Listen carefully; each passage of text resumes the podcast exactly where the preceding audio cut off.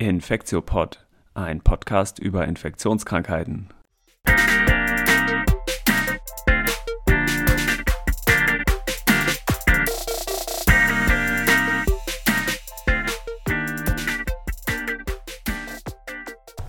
Willkommen beim Infektiopod, dem Podcast über Infektionsmedizin. Mein Name ist Till Koch, ich bin hier mit Stefan Schmiedel und heute soll es über die Tollwut der Podcast gehen.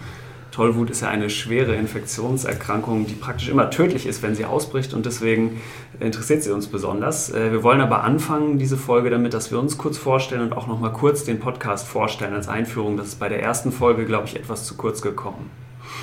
Der Podcast ähm, soll gehen über infektionsmedizinische Themen, also über äh, Infektionen, die durch Viren, Bakterien, Parasiten und andere Erreger geschehen beim Menschen. Und der Podcast richtet sich an alle Leute, die medizinisch interessiert sind. Wir wollen dabei versuchen, äh, medizinische Fachbegriffe möglichst verständlich zu erklären. Ich bin hier am UKE äh, Assistenzarzt und bin sozusagen in der infektionsmedizinischen Weiterbildung und Stefan Schmiedel ist einer meiner Oberärzte und kann sich vielleicht selber einmal kurz vorstellen. Ja, hallo. Ich heiße Stefan Schmiedel, ich bin Internist und arbeite seit vielen, vielen Jahren ähm, hauptsächlich auf dem Gebiet der Infektionsmedizin und der Tropenmedizin. Ich bin hier am Klinikum Eppendorf ähm, sowohl im stationären Bereich als auch in der Infektionsambulanz seit vielen Jahren tätig. Vorher habe ich viele Jahre auch in Afrika gearbeitet, habe auch in Asien lange Zeit gearbeitet, wo Tollwut, wie wir später noch hören werden, eine viel größere Rolle spielt, als das hier tut. Und ähm, wir beide haben uns zusammengesetzt und haben gedacht, dass wir jetzt mal ausprobieren, ob man Infektionsmedizin über dieses Medium Podcast vielleicht noch besser verbreiten kann, als wir das sonst können. Super, genau. Dann fangen wir vielleicht nämlich auch mal mit der Epidemiologie an. Also wir wollen kurz darüber reden, wo Tollwut vorkommt, wo es häufig ist, wo es weniger häufig ist. Tollwut ist ja bei vielen Leuten ein angstbesetztes Thema eigentlich, zu Recht, auch weil die ähm, Erkrankung, wie wir später noch hören werden, äh, sehr schlimm ist und in der Regel tödlich endet, wenn sie ausbricht. Ähm, in Deutschland gibt es aber sehr wenig to Tollwut-Todesfälle eigentlich. Das sieht weltweit komplett anders aus. Also knapp 60.000 Tote pro Jahr werden registriert, so 59.000 sagt die WHO. Die allermeisten davon, 99 Prozent, sind in den sich entwickelnden Ländern, also so Developing Countries, wie man auf Englisch sagt. Die allermeisten in asiatischen Ländern, vor allem in Indien, das steht so als absoluten, an absoluten Zahlen an Nummer 1, aber auch in China und auch in afrikanischen Ländern, also vor allem Subsahara-Afrika, aber auch Afrika überhalb der Sahara. Du hast ja schon angesprochen, wenn man sich fragt, wo gibt es Tollwut, ist es einfacher zu definieren, wo gibt es keine Tollwut. Tollwut ist eigentlich weltweit verbreitet. Es gibt wenige Gebiete, Antarktika ähm, zum Beispiel oder Neuseeland oder ähm, vereinzelte Inseln, wo es noch niemals Tollwut gegeben hat. Es gibt viele Länder, wo Tollwut durch eine Reihe von Public Health Maßnahmen so zurückgedrängt wurde, dass es die dort heute nicht mehr gibt. Das betrifft zum Beispiel weite Teile Westeuropas und das gesamte Nordeuropa. In Nordeuropa gibt es auch Regionen, da gab es noch nie Tollwut, zum Beispiel in Finnland oder in Schweden. Und sonst muss man sagen, ist die Erkrankung aber weltweit verbreitet. Du sprachst schon davon, WHO-Schätzungen liegen immer so zwischen 30 und 100.000 ähm, Tollwutfälle und Tollwutfälle meint in der Regel ja auch Tollwuttote, wenn humane Fälle betrachtet werden. Das ist natürlich äh, schon eine gehörige Anzahl. Der Schwerpunkt ähm, in Ländern der sogenannten Dritten Welt, Indien, Thailand, gesamt Südostasien sind sicherlich Hotspots. Wir werden da, glaube ich, gleich noch drüber mehr reden müssen, was für eine Bedeutung Tollwut in der Reisemedizin auch hat. Mhm. Und ähm, wenn man über die Epidemiologie spricht, ist auch schon die erste Unterscheidung bei Tollwut wichtig, weil Tollwut ist ja eine Erkrankung von Säugetieren und ähm, es, es, gibt eine Unterscheidung, ob es so eine kanine Tollwut gibt, also eine Tollwut, die in der Regel vor allem bei Hunden oder ähm, vielleicht Madern, aber auch ähm, Füchsen, Waschbären und so weiter vorkommt und auf der anderen Seite die äh, Tollwut, die in der Fledermaus vorkommt. Ähm, weil wenn man das nach diesen beiden Kategorien unterscheidet, ähm, stellt sich dar, dass es in einigen wenigen Ländern, wie von Stefan Schmidt Spiegel gerade berichtet, gar keine Tollwut gibt, aber in vielen Ländern, und da gehören Westeuropa, Deutschland zum Beispiel auch dazu, gibt es zwar keine Kanine-Tollwut, aber eben die Tollwut in der Fledermaus.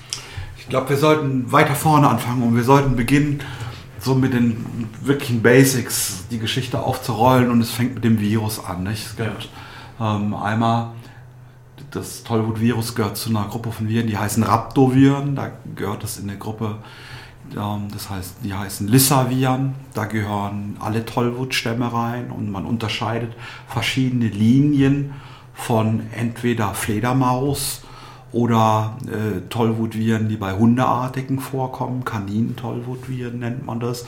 Und man kann anhand von molekularen Madern kann man sehr gut zurückvollziehen, ein bestimmtes Virus gehört in eine Fledermaus, die in England sich rumgetrieben hat oder vielleicht in Südspanien. Und ein anderes Virus ist typischerweise bei Hunden in Marokko oder in der Mongolei verbreitet. Das hilft manchmal, epidemiologische Zusammenhänge und ähm, Ausbruchssituationen besser zu fassen. Und äh, klinisch äußern sie sich aber in der Regel alle gleich. Das heißt, fast alle von diesen verschiedenen Genotypen sind wohl in der Lage, beim Menschen auch Tollwut hervorzurufen. Es gibt einige Ausnahmen, die es wohl nicht können, aber man geht wohl davon aus, dass sie alle beim Menschen in der Regel tödlich verlaufen, wenn man sich infiziert. Ja, man glaubt tatsächlich, dass sowohl Fledermaus als auch Kanine Tollwutviren beim Menschen tödliche Erkrankungen in der Regel auslösen. Die einzelnen Tollwut-Linien, Strains scheinen aber eine unterschiedlich pathogene äh, Wirkung zu haben. Und es gibt ja auch so einzelne anekdotische, dokumentierte Fälle, dass menschliche Tollwut-Erkrankungen ähm, überlebt worden sind. Und man glaubt, dass es vielleicht eher bei Linien, die aus Fledermäusen stammen, ähm, der Fall sein könnte. Du hattest schon angesprochen, ähm, die Tollwut ist eine Erkrankung, die kann bei allen Säugetieren auftreten, die tritt nur bei Säugetieren auf. Allerdings werden Fledermäuse durch die Tollwut überhaupt, durch das Tollwut-Virus überhaupt gar nicht krank. Und es gibt eine Reihe von Tieren, von denen weiß man, dass die offensichtlich mildere Tollwuterkrankungen haben und auch seltener Tollwut kriegen. Zum Beispiel kriegen alle möglichen Nagetiere, ähm, auch Ratten oder Mäuse, nur sehr selten Tollwuterkrankungen aus Gründen, die nicht richtig verstanden sind. Oder Opossums äh, erkranken nicht so schwer das ist ganz interessant. Mhm, genau, dann denen kann man sich auch nicht infizieren. Ne? Da kommen wir äh, gleich auch noch ähm, zu. Ähm, prinzipiell, ich habe mich früher mal gefragt, ist das etwas sehr Spezifisches für die Fledermaus, dass sie diesen Tollwut-Virus, der sonst alle anderen umbringt, ähm, aushält oder nicht? Aber ähm, es ist ja prinzipiell so, dass es viele Viren gibt, die in, einem, in, verschiedenen Tieren eine vollkommen andere Erkrankung oder auch gar nichts auslösen und andersrum auch so. Ne? Also wenn wir zum Beispiel äh, mit Viren infiziert sind, die sonst eher in Hunden vorkommen und dort in den Hunden erkranken, Erkrankungen auslösen, dann machen die ja in der Regel bei den Menschen eigentlich nichts. Und andersrum, deswegen ist es, glaube ich, jetzt nicht speziell für die Fledermaus, oder was würdest du Wobei die Fledermaus, das ist richtig, was du sagst, aber die Fledermaus ist natürlich schon irgendwie ein ganz besonderes ja, Säugetier, weil die offensichtlich eine Vielzahl von für andere Säugetierspezies sehr pathogenen Viren ähm, in sich trägt, ohne selbst daran zu erkranken und eine hohe Toleranz hat. Und man glaubt, dass man das auch evolutionsbiologisch ganz gut erklären kann, weil es für Viren vielleicht eine gute Strategie ist, sich in einem Tier zu behaupten, was über tausende Kilometer sich verbreitet ja. und das Virus verbreitet. Ja, Fledermäuse sind eh irre äh, Säugetiere. Es ist ja sogar, ich habe gelesen, dass ein Viertel aller Säugetierarten Fledermäuse sind, also ziemlich abgefahren eigentlich. Aber kommen wir vielleicht mal als nächstes zu der ähm, Art und Weise, wie die Tollwut übertragen wird. Ganz typisch sind Tierbisse, also eben von der, bei der Kaninen-Tollwut Tierbisse in der Regel vom Hund, aber auch vom äh, Fuchs hier früher in Deutschland, vom Waschbär. Und da ist dann wichtig zu sagen, dass bei diesen kleineren Nagetieren, die wir vorhin angesprochen hatten, die können auf den Menschen in der Regel durch Bisse äh, keine Tollwut übertragen. Wenn man jetzt zum Beispiel ähm, ja, von einer Ratte oder von einer Maus gebissen wird. Da sind zumindest keine Fälle beschrieben. Ne? Und bei der Fledermaus wiederum ist es so klar, da gibt es auch natürlich Fledermausarten, die äh, Menschen beißen, die sogenannten Vampirfledermäuse. Das sind ja aber eigentlich die allerwenigsten. Nicht in Deutschland. Genau, und die, die gibt es auch nicht in Deutschland. Spezies, wie es in, in Deutschland an Fledermausen gibt, Das sind äh, reine Pflanzen- und genau. Insektenfresser. Und auch die sogenannten Vampirfledermäuse, die äh, saugen ja gar kein Blut, die beißen einen so ein bisschen und dann lecken sie das Blut eigentlich auf. Das heißt sozusagen dieser klassische, ja in Anführungsstrichen Vampirübertragungsweg ist eigentlich gar nicht das Typische für die Fledermäuse, sondern bei den Fledermäusen ist es so, dass man sich auch mit ja, Aerosolen, also sozusagen feinen äh, Stäuben oder, oder sozusagen Flüssigkeitstropfen, die von, von dem Kot oder vom Urin von den Fledermäusen in den Höhlen vor allem entstehen, darüber wohl auch anstecken kann. Das ist richtig, wobei, wenn man jetzt die Übertragung darstellt, muss man natürlich schon sagen, dass in der Regel Tierbisse dafür verantwortlich sind und das andere Übertragungswege, nämlich die beiden Übertragungswege aerolisiert, zum Beispiel in Fledermaushöhlen oder durch Transplantation, gibt ja äh, auch Cluster von transplantationsassoziierten Tollwuterkrankungen und Ausbrüchen, auch in Deutschland, auch noch gar nicht so lange her, ähm, dass das große Ausnahmen darstellen. Und das ist in der Regel nicht nur ein Biss, sondern einen tiefen Biss braucht. Das Tollwut-Virus ist nicht sonderlich infektiös. Es ist sehr, sehr pathogen, aber der Mensch scheint als Wirt nicht sonderlich geeignet und es kommt auch ohne postexpositionelle Behandlung, längst nicht in allen Fällen nach einem Biss eines Rabiden, eines Tollwut-infizierten Tieres zu einer menschlichen Erkrankung. Das Virus wird schlecht übertragen, man braucht eine tiefe Bisswunde dafür. Hm. Und evolutionär könnte man das Virus ja eigentlich auch so beschreiben, dass es auch für seine eigene Weiterverbreitung auch relativ schlecht an den Menschen angepasst ist. Weil man könnte ja spekulieren, dass es für ein Virus eigentlich gut wäre, wenn es den Wirt nicht sofort umbringt, sondern noch ein bisschen ähm, vorher sich weiter verteilt. Ne? Aber gut, das sind Spekulationen, denke ich. Gut. Ich glaube, ich würde zu der Übertragung noch dazu sagen, weil das ist was, das spielt in unserem Beratungsalltag doch eine große Rolle. Das ist, dass es überhaupt gar keine Fälle gibt, bei denen eine Übertragung von Mensch zu Mensch oder ähm, über Oberflächen auf Menschen sozusagen, über eine durch Tollwut benetzte Hose oder ein zerrissenes T-Shirt nach Hundebissen äh, zu übertragen gekommen werde. Es braucht offensichtlich die direkte, tiefe Erregerinokulation, um eine Tollwuterkrankung zu bekommen. Hm. Und ich hatte auch gelesen, was auch extrem selten ist, wo es wirklich nur einzelne Fallberichte gibt, ist, dass ein wildes, äh, tollwütiges Tier ein Haustier beißt, das dann wiederum tollwütig wird und äh, jemand den Besitzer beißt. Das seien wohl auch sozusagen praktisch noch nie dokumentiert. Vielleicht kann man es auch noch mehr eingrenzen. Weltweit ist es so, dass weit über 90 Prozent der menschlichen Tollwuterkrankungen nach Hundebissen auftreten und dass andere Säugetiere dabei, mit Ausnahme der Fledermaus, praktisch keine Rolle spielen.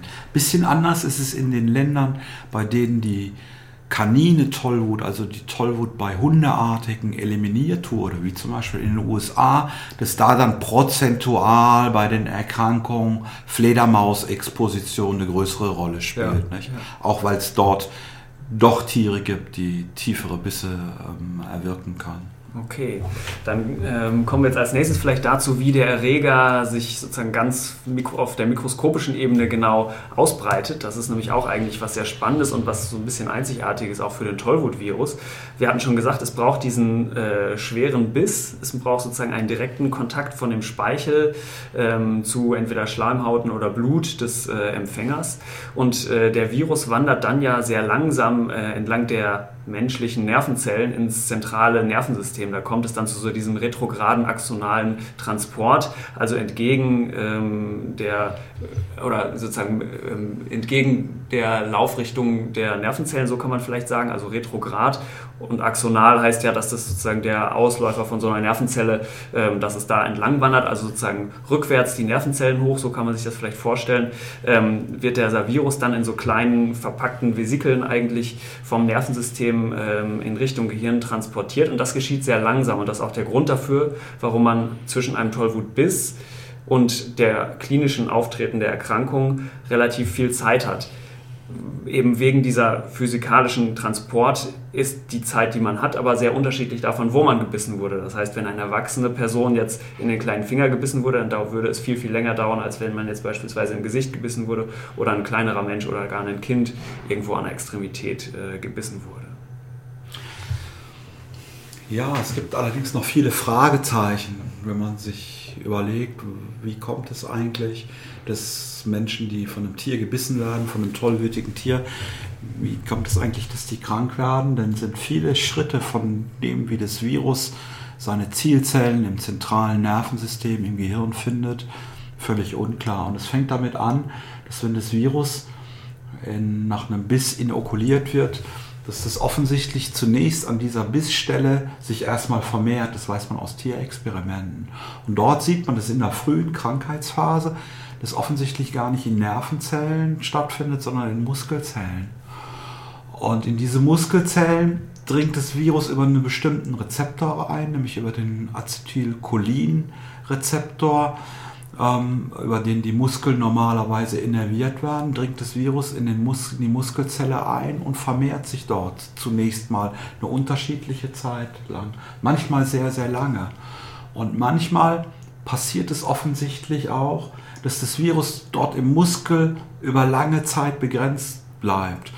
Und es gibt experimentell Daten dafür, dass das über viele Monate und Jahre dort lokal replizieren kann und erst dann zu einer Erkrankung führt, durch, nachdem das dann in Nervenzellen eingetreten ist. Und das lässt einen denken, dass das möglicherweise die Erklärung dafür ist für Berichte, dass die Inkubationszeit bei einer Tollwuterkrankung nach einem Biss manchmal viele Jahre zu, äh, nach dem Biss erst auftritt. Und das ist ganz interessant, weil der Weg, wie das Virus dann in die Nervenzelle eintritt, eigentlich völlig unklar ist, weil dort gibt es keine Acetylcholin-Rezeptoren. Sozusagen der Rezeptor auf der Nervenzelle ist weiterhin unbekannt. Ah, das ist auch spannend. Ich habe auch gelesen, ähm, dass das Virus auch sehr spezifisch für die motorischen Nervenzellen ist, also für diejenigen Nervenzellen, die vom zentralen Nervensystem aus die Muskeln innervieren und jetzt zum Beispiel sensible Nerven, also die Nerven, äh, die Rückmeldungen an das, äh, an das Gehirn geben, was mit uns so los ist, äh, dass die eben nicht befallen werden. Also das, das ist richtig für, wenn man den Transport des Viruses von der Bissstelle in das zentrale Nervensystem, also in Rückenmark und Gehirn betrachtet.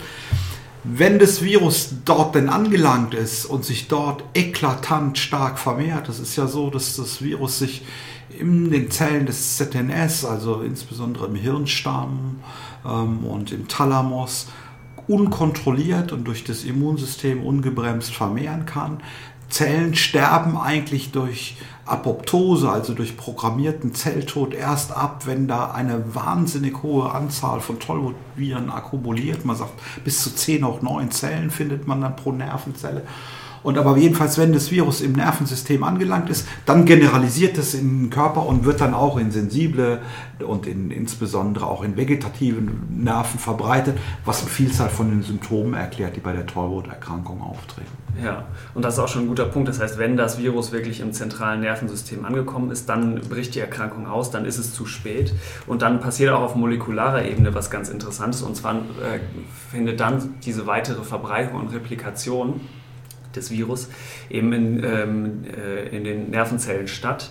Und dabei formen sich spezielle ähm, Vesikel, die man dann auch unter Mikroskop erkennen kann und die ein wesentliches Kriterium sind, wie man eine Tollwut im Gehirn von einem toten Tier diagnostiziert. Das sind die sogenannten Negri-Körperchen, also nach so einem äh, Wissenschaftler Anfang des 19. Jahrhunderts benannt.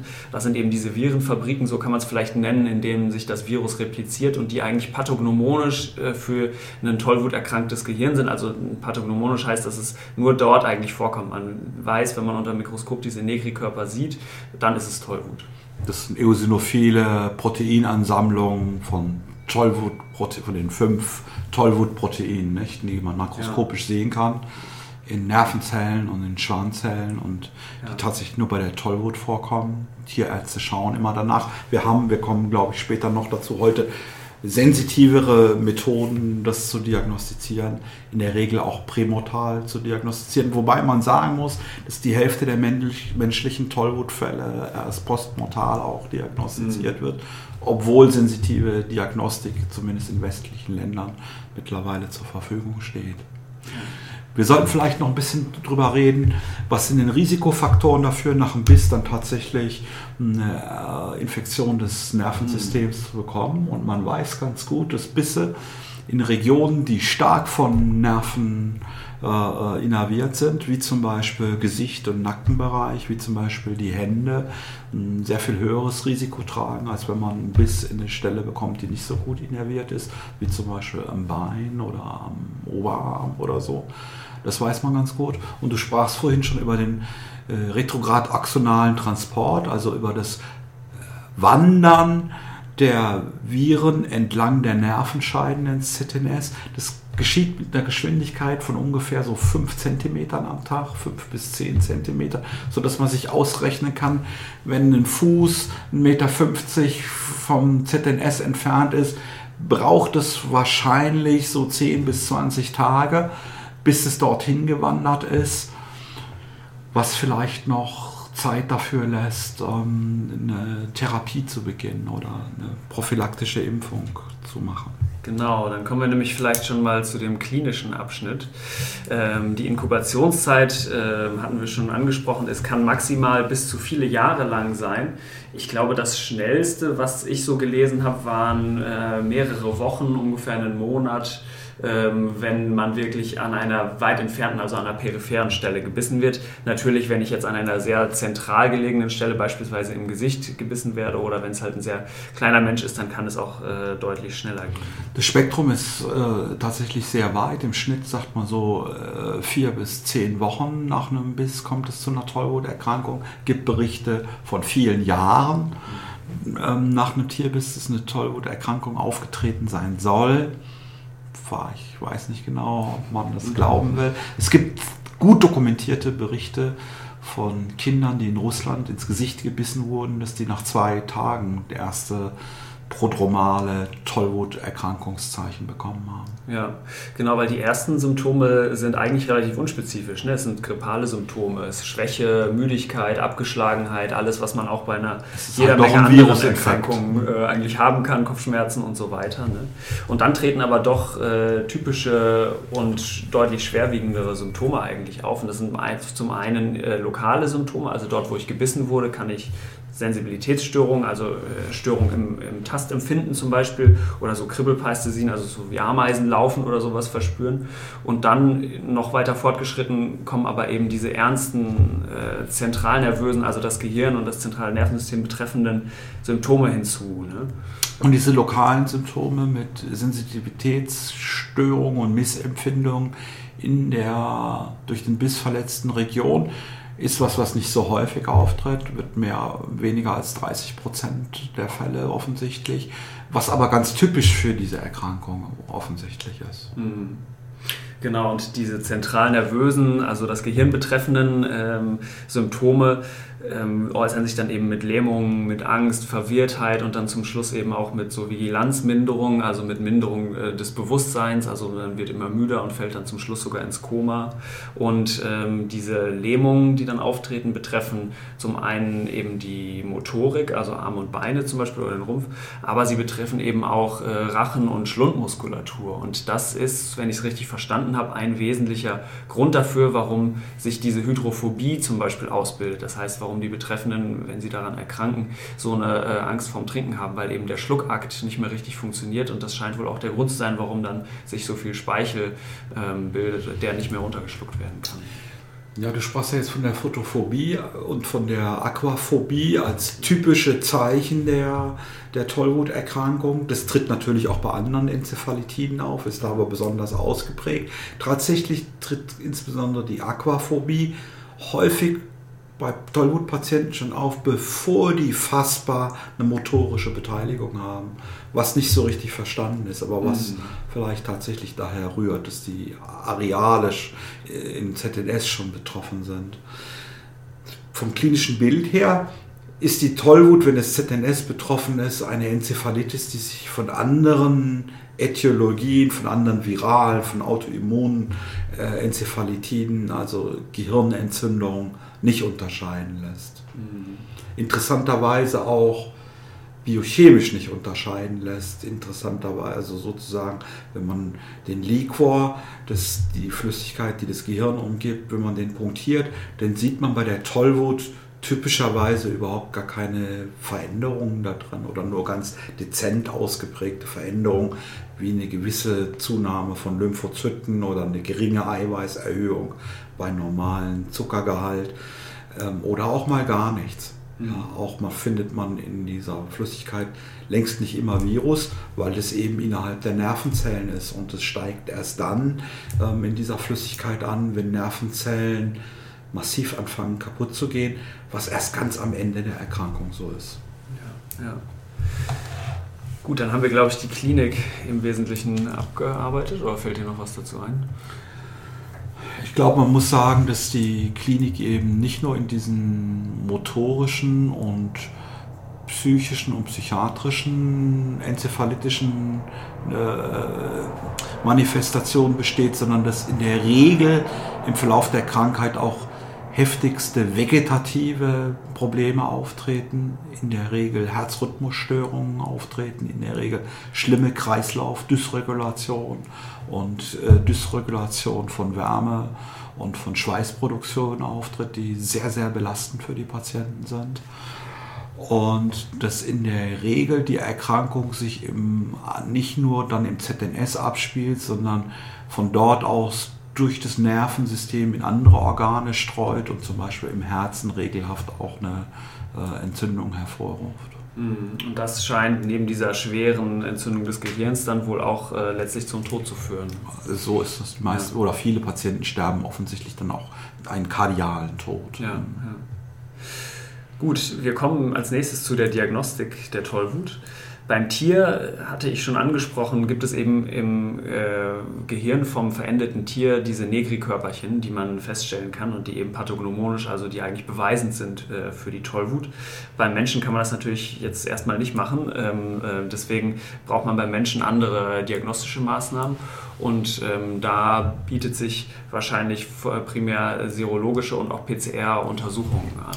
Ja, bei Menschen, historisch hat man das natürlich auch mit Hirnbiopsien, wie bei anderen äh, Gehirnentzündungen auch, mit einer Gehirnbiopsie diagnostiziert. Natürlich kann man sich vorstellen, dass diese Viruseinschlusskörperchen im Gehirn auch erst im fortschreitenden Krankheitsverlauf, das heißt nicht in der frühen Krankheit überhaupt nachweisbar sind.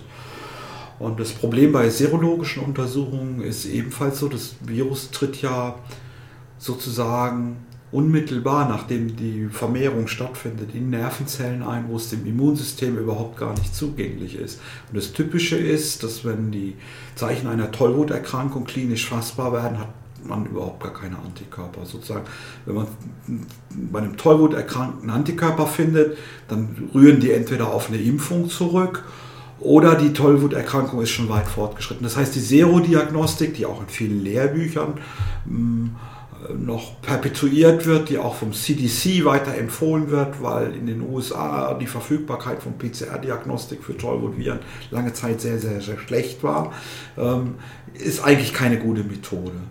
Was man in den letzten zehn Jahren, im Wesentlichen auch hier in Deutschland herausgefunden hat, ist, dass man mit PCR-Diagnostik, insbesondere aus Speichel und aus Konjunktivalabstrichen, die Tollwut mit nahezu hundertprozentiger Sensitivität sehr, sehr früh, nämlich mit dem Erscheinen erster Krankheitsanzeichen, diagnostizieren kann. Hm, das ist ja auch spannend. Und ansonsten bei Leuten, die noch keinerlei klinische Symptome eigentlich zeigen, ist ja zu der Risikoeinschätzung, ob es denn überhaupt sein kann, ähm, dass sie mit Antollwut sich infiziert haben, vor allem ja eine ausführliche Anamnese äh, ganz notwendig und ganz entscheidend eigentlich. Ne? Also es geht darum, war ich im Ausland, hatte ich Kontakt zu Tieren, wenn dann zu welchen, bin ich gebissen worden, wenn ja, dann wie tief und hat es überhaupt geblutet. Das heißt, das ist für so einen klinischen Alltag in der Ambulanz eigentlich häufig fast das wichtigste ähm, äh, diagnostische Kriterium, mit dem ich eigentlich dann auch schon viele Leute beruhigen kann oder viele Fälle eigentlich ausschließen kann. Das ist absolut richtig, was du sagst. Eine Geschichte möchte ich noch anfügen. Das ist die ähm, Exposition mit dem Tollwutköder sozusagen. Es liegen ja auch in deutschen Wäldern massig Köder mit lebenden Tollwutvirus und es gibt die Empfehlung, die wird auch von dem Robert Koch Institut und der STIKO so empfohlen, dass wenn Kinder diese Köder aufnehmen und vielleicht Herzen oder äh, sich damit exponieren, dass die dann postexpositionell geimpft werden sollen. Tatsächlich scheint aus meiner medizinischen Perspektive dass eine mh, Übervorsicht zu sein, denn das Virus, was in den Tollwut-Impfködern ist, ist ein Virus, was durch zwei Mutationen ähm, nicht in der Lage ist, überhaupt in Nervenzellen einzudringen. Und das ist ein Schutzmechanismus, der eben dafür sorgen soll, dass dieses Virus keine Tollwut aussucht. Und es gibt ja auch Experimente, dass man Menschen dieses Virus als Vakzine gespritzt hat, die gezeigt haben, dass es im Menschen auch nicht in der Lage ist, in Nervenzellen einzudringen. Genau, es gibt auch keine berichteten Fälle, wo äh, Leute dann Tollwut erkrankt werden, die Kontakt zu so einem Tollwutköder haben. Ne? Wir können später auch noch ein bisschen, wenn wir ähm, über die Prä- und Postexposition und die Prävention generell reden, vielleicht noch ein bisschen über diese Lebendimpfung ähm, reden. Genau. Das heißt aber, äh, die Diagnostik von ähm, einem potenziell an Tollwut erkrankten oder erstmal die Einsortierung, äh, nur nochmal um das zu wiederholen, ähm, verläuft in der Regel über die äh, klinische Anamnese eigentlich und ähm, dann gegebenenfalls eben über Speichel oder Abstriche aus der Konjunktiva, also aus der Augenbindehaut eigentlich. Ja, also die Anamnese ist natürlich immer Tierbiss oder Exposition in Fledermaushöhle oder ähm, fraglich ähm, Transplantation eines tollwütigen Organs plus Auftreten von enzephalitischen Symptomen. Hm, hm.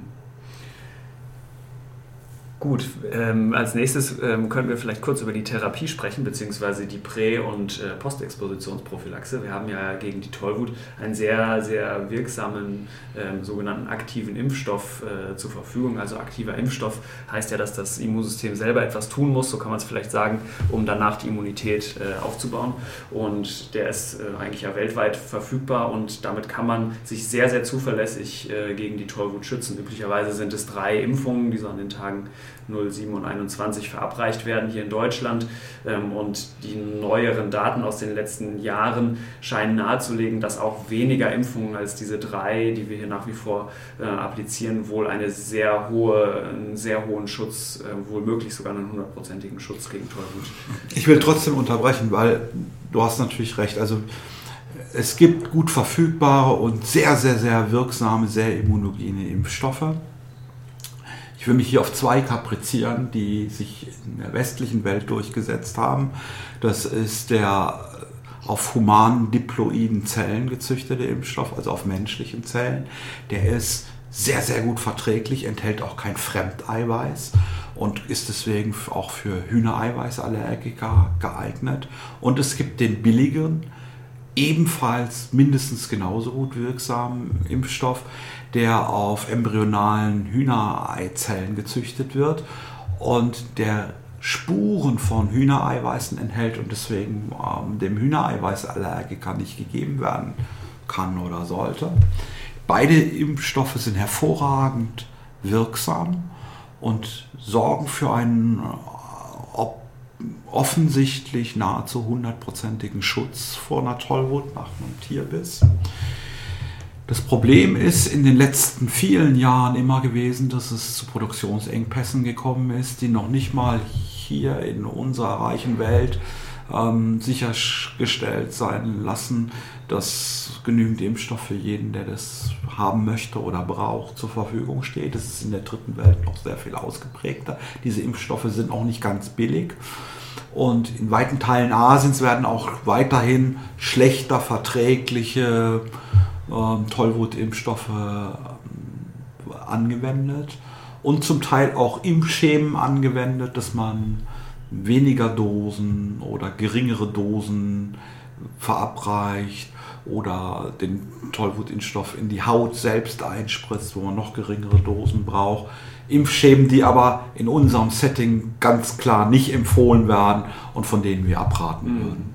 Und dieser Tollwut-Impfstoff, äh, den wir zu Recht jetzt, glaube ich, äh, gelobt haben, den es im Moment hier äh, gibt, das ist eine deutliche Unterscheidung zu diesem historischen Tollwut-Impfstoff. Da können wir vielleicht auch was zu sagen, weil Tollwut war ja eine der ersten Erkrankungen, über die, für die überhaupt eine Impfung hergestellt wurde. Ne? Louis Pasteur im 19. Jahrhundert, dieser berühmte Fall, das, wo er den Josef Meister, also diesen kleinen Jungen, geimpft hat ähm, und der sozusagen eigentlich zum Aufkommen der Impfmedizin, der modernen Impfmedizin ganz wesentlich mit beigetragen hat und das daraus hervorgegangene Serum, ähm, was der Pasteur da sozusagen hergestellt hat, äh, und die folgenden Generationen müssen sehr schmerzhaft gewesen sein, wenn man die appliziert hat. Ich habe sogar gehört, dass man sie eigentlich in den Bauch gespritzt hat. Das muss ja noch in den 50er, 60er Jahren sehr äh, ganz anders gewesen sein, als sich heute zu impfen. Ja, und tatsächlich ist es ja heute noch so, dass die Erfahrungen, die damals entstanden sind, offensichtlich in der Volksseele weiterleben. Viele Leute haben Angst vor Tollwutimpfungen.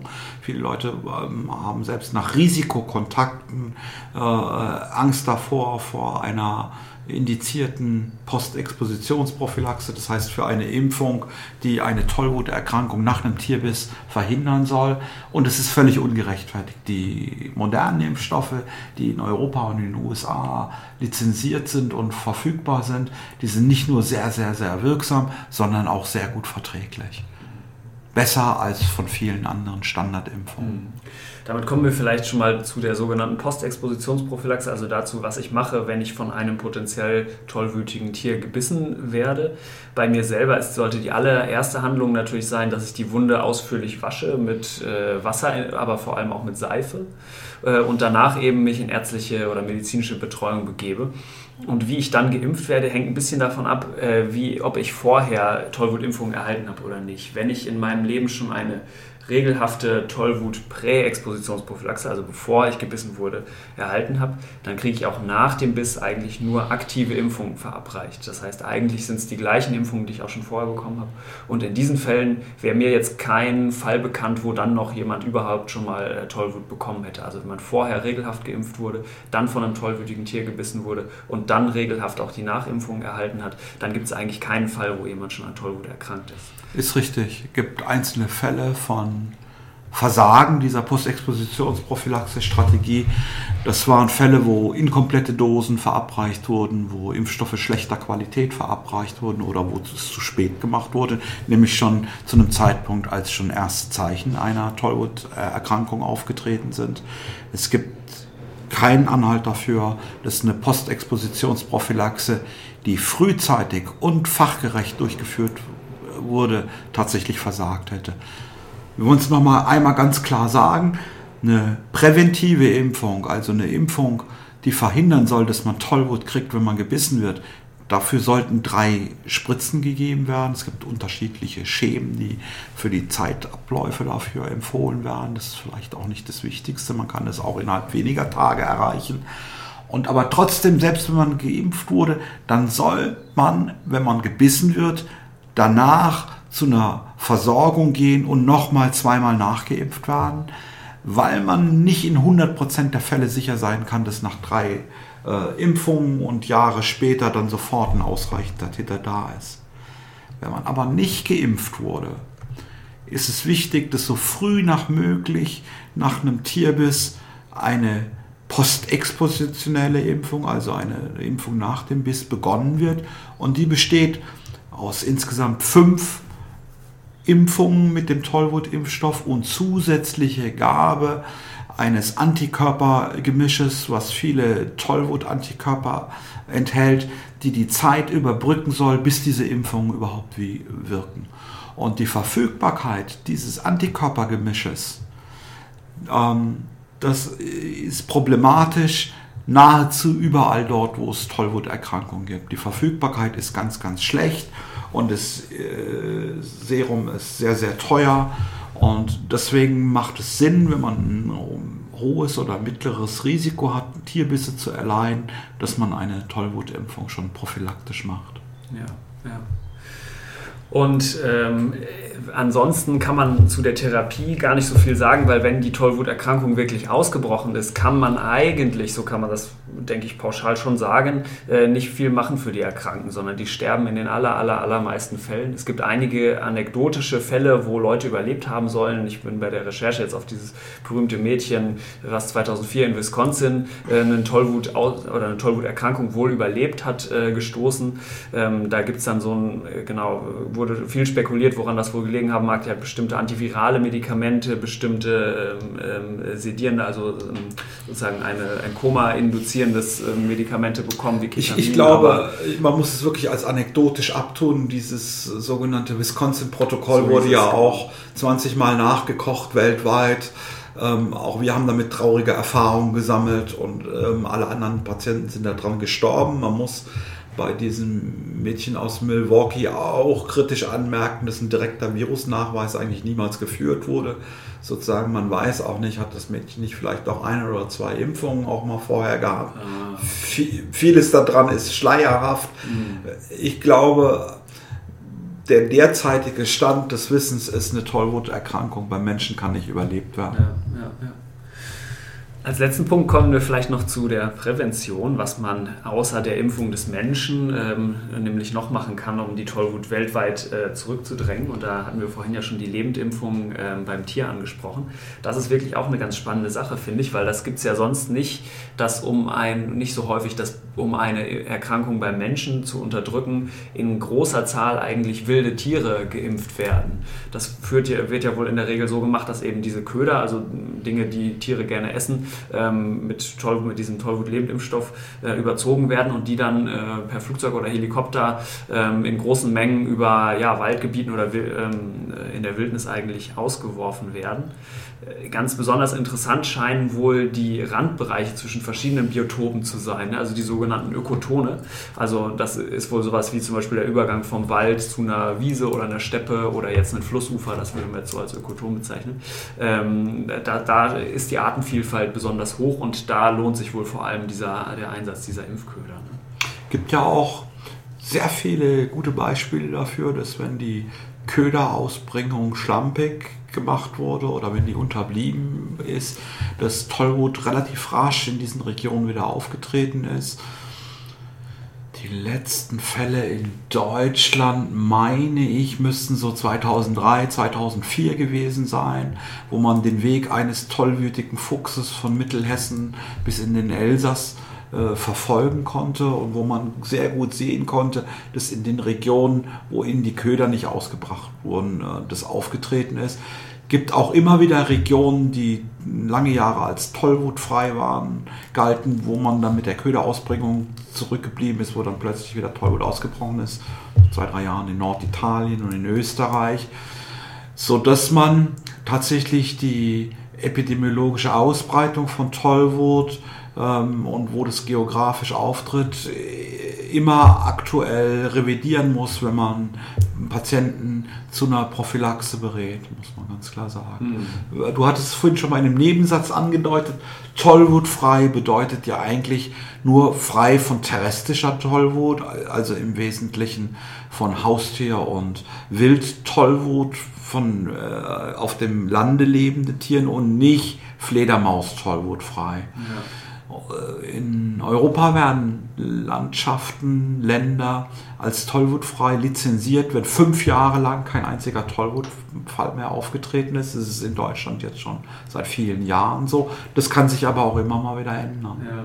Und die WHO hat ja sich selber als Ziel genommen, habe ich jetzt gelesen, fand ich ganz interessant, bis 2030 die Zahl weltweit von Tollwut ganz wesentlich, äh, einige sagen sogar bis auf null zu reduzieren. Das kam mir jetzt sehr äh, sportlich vor, weil dass man die Tollwut wirklich sogar ausrotten kann, darf, das wäre ja eigentlich utopisch. Davon könnte man sicherlich nicht ausgehen, weil die ist ja, besteht ja in Fledermäusen fort und deswegen könnte es potenziell schon immer wieder zu Infektionen auch von anderen Tieren kommen dafür bin ich jetzt kein Experte, aber ich will mal sagen, so zur Plausibilitätsprüfung, man muss ja sagen, also Tollwut persistiert in Fledermäusen auch in Deutschland, aber trotzdem findet man seit vielen, vielen, vielen Jahren kein einziges Wildtier mehr, das an Tollwut erkrankt. Sozusagen die Transmission von der Fledermaus auf Haus- und Wildtierbestände scheint auch nicht sonderlich gut zu funktionieren, weil Katzen, die werden ja regelmäßig zum Beispiel Fledermäuse bejagen und die verletzen. Und mhm. ja, man sieht, da gibt es wirklich noch viel zu erforschen. Ne? Gut, ich glaube, dann haben wir das Wesentliche zur Tollwut eigentlich besprochen. Stefan, fällt dir noch was ein? Oder? Gut, ich glaube, das war's dann. Wir stellen diesen Podcast wie beim letzten Mal auch online auf www.infektiopod.de. Und wenn es noch Fragen oder Anmerkungen oder Kritik gibt, äh, freuen wir uns immer sehr, wenn äh, ihr das auch schickt an äh, info.infektiopod.de. Wir sollten doch noch vielleicht was, wir sollten vielleicht, solltest okay. du noch mal genau erzählen, Wer sollte denn gegen Tollwut geimpft werden? Du bist ja viel in der Impfmedizin. Das stimmt natürlich. Ähm, genau, es sollten natürlich alle Menschen äh, geimpft werden, die ein äh, Risiko haben, sich mit Tollwut zu infizieren. Und das äh, sind vor allem natürlich Leute, die das beruflich machen, also die beruflich ein Risiko haben, vor allem Tierärztinnen, Tierärzte, ähm, Fleder, also Leute, die in Höhlen gehen, zum Beispiel beruflich oder aus anderen Interessen, ähm, wo es Fledermäuse gibt. Ähm, aber auch Reisende, die in äh, Länder ähm, reisen, wo ähm, vor allem durch Bisse auch Tollwut übertragen wird. Und das sind vor allem eben Indien an Platz 1 und an Platz 2 China. Das heißt Leute, die in diese Länder reisen und dort potenziell mit den Tieren, die Tollwut übertragen, in Kontakt kommen, die sollten auf jeden Fall geimpft werden. Und das ist für Indien und China, da wird die Tollwut eben, wir hatten es ganz am Anfang schon gesagt, zu 99 Prozent eigentlich über Hundebisse übertragen. Das heißt, wenn man jetzt ähm, nach Indien fährt und da nicht gerade den Club Robinson Urlaub macht, sondern ähm, eben vielleicht mit dem Rucksack unterwegs ist, vielleicht auch mal in Gegenden in Städten unterwegs ist, wo man Hunde, auf wilde Hunde treffen könnte, dann sollte man sich auf jeden Fall gegen Tollwut impfen lassen. Was ist denn aber mit jemandem, der vielleicht vier Wochen in ein Luxushotel nach Thailand fährt? Braucht der eine Tollwutimpfung? Würde ich sagen, eher nicht. Tatsächlich kann man, werden einige Leute anders sehen, aber ähm, da ist sicherlich eine Güterabwägung zu vollziehen. Also einerseits zwischen dem Risiko, wirklich an der Tollwut zu erkranken und andererseits ja, in der Regel vor allem eigentlich den Kosten dieser Tollwutimpfung und auch dem, äh, genau, muss ich, ist ja sozusagen auch eine kleine, aber eine medizinische Maßnahme, die man trifft. Und man muss ja sagen, wie wir auch schon gesagt hatten, dass die, äh, es, die Postexpositionsprophylaxe gegen die Tollwut, wenn man sie richtig macht, eigentlich sehr, sehr effektiv und sehr gut ist. Für eine Tollwutimpfung spricht allerdings immer, dass wenn man diese drei Impfungen einmal durchgeführt hat, dass man sie dann lebenslang nicht nochmal auffrischen muss, es sei denn, man wird gebissen. Das heißt, in der reisemedizinischen Beratung sage ich, gerade jungen Leuten, äh, eigentlich rate ich eher zu der Tollwutimpfung, wenn ich davon ausgehe, dass die sowieso in ihrem Leben noch überall hinreisen werden. Dann finde ich, ist das eher ein Argument dafür. Siehst du denn besondere Personengruppen, die ein besonderes Risiko haben und die du vielleicht eher großzügiger impfen würdest oder vielleicht auch auf keinen Fall? Ja, doch, also ich würde auf jeden Fall äh, bei Kindern auch die Hemmschwelle etwas niedriger setzen, die zu impfen, weil, äh, wie wir schon vorhin gesagt hatten, aus verschiedenen Gründen Kinder sehr äh, viel mehr exponiert sind, dann auch wirklich eine Tollwuterkrankung nach einem Tierbiss ähm, zu erleiden. Und das ist eben vor allem äh, physikalisch, weil sozusagen die Arme und Beine kleiner sind, aber auch, weil sie physikalisch eher ins Gesicht gebissen werden und weil sie sich natürlich eher in einen Kontakt vielleicht mit einem Tier nicht wissentlich äh, begeben als ein Erwachsener. Dann gibt es ja die Karl-May-Festspiele in Bad Segeberg. Und dort ist ja ein Teil dieser naturnahen Kulisse Deutschlands größte Fledermaushöhle. Und dort leben alle sieben in Nordeuropa vorkommenden Fledermausspezies. Das sind Kolonien, die haben mehrere Millionen Tiere. Diese Höhle wird täglich von Hunderten von Touristen besucht sehr beeindruckend. Ich möchte das auch sehr empfehlen. Würdest du denn denken, dass man da Tollwut geimpft sein muss, wenn man da reingeht? Also ich bin mir jetzt ja fast sicher, dass das schon sehr ausführlich untersucht wurde, ob die Fledermäuse bei den Karl-May-Festspielen äh, Tollwut in sich tragen oder nicht. Und ich bin mir auch sehr sicher, dass sie es nicht tun. Okay. Gut, super. Jetzt klingelt hier das Telefon und ähm, genau, wenn es Anregungen und Kritik gibt, wie gesagt, an info.infektiopod.de schicken und dann lesen wir auch gerne vor beim nächsten Mal aus den eingegangenen E-Mails. Gut, vielen Dank, Stefan. Ja, danke, dass ich dabei sein durfte. Tschüss. Tschüss.